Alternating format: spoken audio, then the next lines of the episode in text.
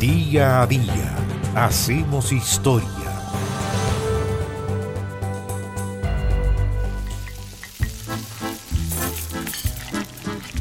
El día está claro, preciso, 8 de junio. El año 1784, aunque la bibliografía habla particularmente o mayoritariamente de 1785. Ese día, 8 de junio de 1785, nació en París Marie-Antoine Carême. ¿Quién fue él? Un gastrónomo, un chef, un cocinero francés que es considerado el padre de la alta cocina. Fue conocido como el cocinero de los reyes y el rey de los cocineros. Es una historia bien trágica en sus comienzos porque Marie-Antoine Carême nació en París, como decíamos, en Francia, en el seno de una familia no solo muy numerosa, se hablaba de entre 10 a 15 hermanos, sino también una familia muy, muy pobre. Y esta historia cuenta que su padre, un estibador en los cercanos muelles del río Sena, lo abandonó a su suerte. Ahora, le explicó, le explicó la difícil situación de la familia, lo alentó a que se abriera camino en la vida y lo abandonó en la calle. El niño tenía apenas 10 años de edad. Y es que en esa época era bastante común que los niños pertenecientes a familias muy pobres fuesen simplemente abandonados.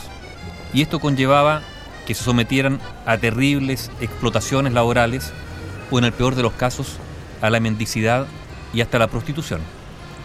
Por suerte, ese no fue el caso de Marie-Antoine Carême.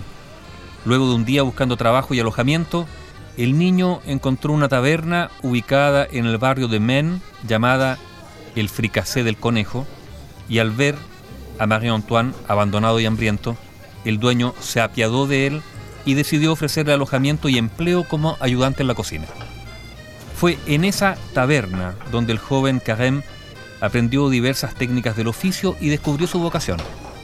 A la edad de 16 años, logró conseguir trabajo en Che Belly, convirtiéndose en el aprendiz del pastelero del mismo nombre que era el más importante de esa época en la capital de Francia.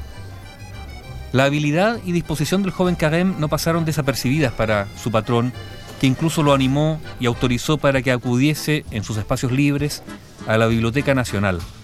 Carême no sabía leer ni escribir y aprendió solo, y a través de distintas lecturas pudo perfeccionar sus técnicas culinarias y aprender sobre otra de sus pasiones que fue la arquitectura. Marie Antoine incluso combinó esas dos pasiones se dice que reprodujo en azúcar y glaciados distintos modelos arquitectónicos, lo que hizo que la pastelería de Beilly fuese aún más llamativa y famosa y él se hiciese un nombre en el mundo gastronómico. Cuando tenía 18 años, Carême renunció a su trabajo en Beilly para trabajar para la pastelería de los herederos de Gendron y el año 1804, ya habiendo ahorrado y con una fama en aumento, logró abrir su propia pastelería ubicada en la Rue du P, en la calle de La Paz. El joven cocinero inició la moda de la gran cocina, la grande cuisine, como dicen los franceses. Fue el fijador de los fondos y salsas que son la base de la cocina actual y es posiblemente considerado como el precursor incluso de la dietética y la lógica de la nutrición, ya que eliminó los excesos grasos, buscando conseguir un equilibrio calórico en sus menús. Entre 1814 y 1815 trabajó para el zar de Rusia Alejandro I, que se había instalado en París tras haber derrotado a Napoleón. Después, en 1816, fue el príncipe de Gales quien solicitó sus servicios. Trabajó en Inglaterra.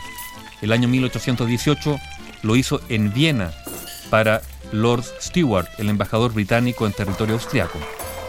Volvió a París Carême finalmente en 1820 siguió trabajando para varios personajes de la realeza y en 1829 se retiró del mundo gastronómico y de la vida aristocrática para dedicarse a escribir y plasmar sus conocimientos. Hay una obra, su obra, titulada El arte de la cocina francesa, que está comprendida en su totalidad por cinco volúmenes, los que se publicaron entre los años 1833 y 1844 muchos de ellos por lo tanto después de su muerte, acaecida en 1833 y a partir de los apuntes que dejó. Los restos de Marie-Antoine Carême, el gastrónomo y chef francés, considerado el padre de la alta cocina, reposan en el famoso cementerio de Montmartre, en París, ciudad en la que había nacido el 8 de junio de 1785. Bio Bio, la radio con memoria.